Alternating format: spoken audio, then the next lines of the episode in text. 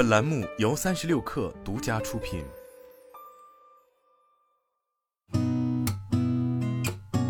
八点一刻，听互联网圈的新鲜事儿。今天是二零二三年九月十一号，星期一，早上好，我是金盛。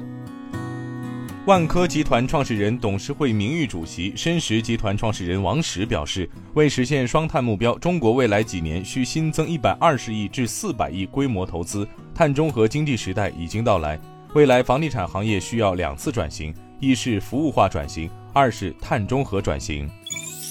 威马汽车发文称，威马汽车自愿终止与 Apollo 出行在港交所的 RTO 进程。目前，威马汽车仍是 Apollo 出行的重要股东，未来将继续支持 Apollo 出行的发展。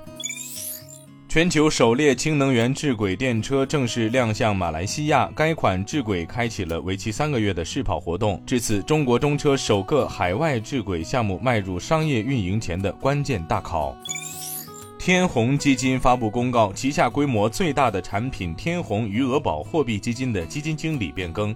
根据公告，原基金经理王登峰因个人原因离职，由刘莹、王昌俊、田瑶三位基金经理共同管理余额宝。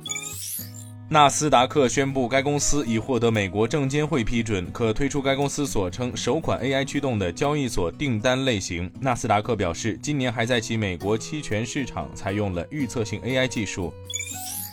为了削减成本，巴克莱准备最早下周裁员数百人。知情人士透露，作为裁员计划的一部分，该行计划解雇交易部门中约百分之五面向客户的员工。全球投行部门也会进行一些裁员。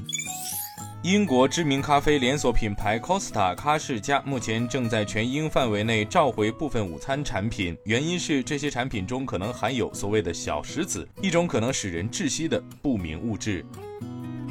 今天咱们就先聊到这儿，我是金盛八点一刻，咱们明天见。